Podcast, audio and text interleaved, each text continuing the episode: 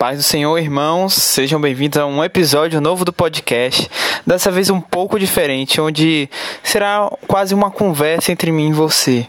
Uma passagem que eu gostaria de deixar para não deixar o dia passar em branco, né? Que é o dia 25 de dezembro, a data representativa do dia em que Jesus nasceu.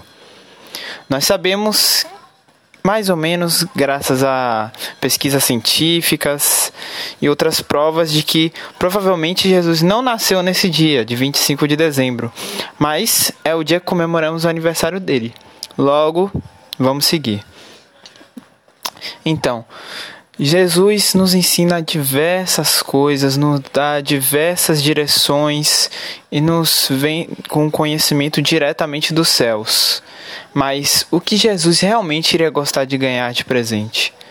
Quando eu me dei me perguntando, me fazendo essa pergunta para mim mesmo, eu indaguei: o que será que Jesus iria pedir para mim? E às vezes a resposta mais óbvia é a correta, né? O coração. O que Jesus realmente quer é você, cara.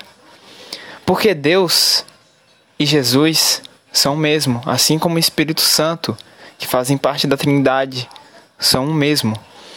Então Jesus, assim como Deus, é dono de tudo. Ele pode ter tudo. Ele pode fazer tudo.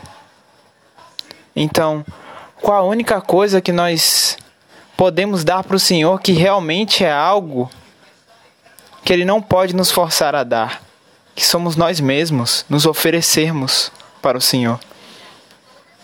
Porque enquanto nós vivemos no pecado, estamos em um caminho que o Senhor não quer.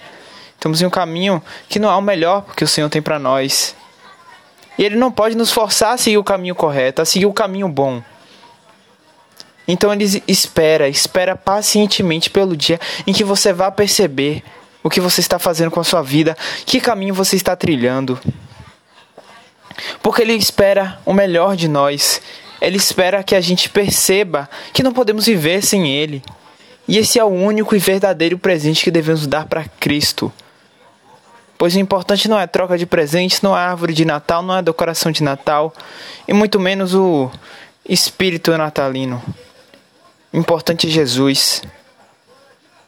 Então, neste Natal, faça a diferença. Mostre que você está seguindo os caminhos de Jesus.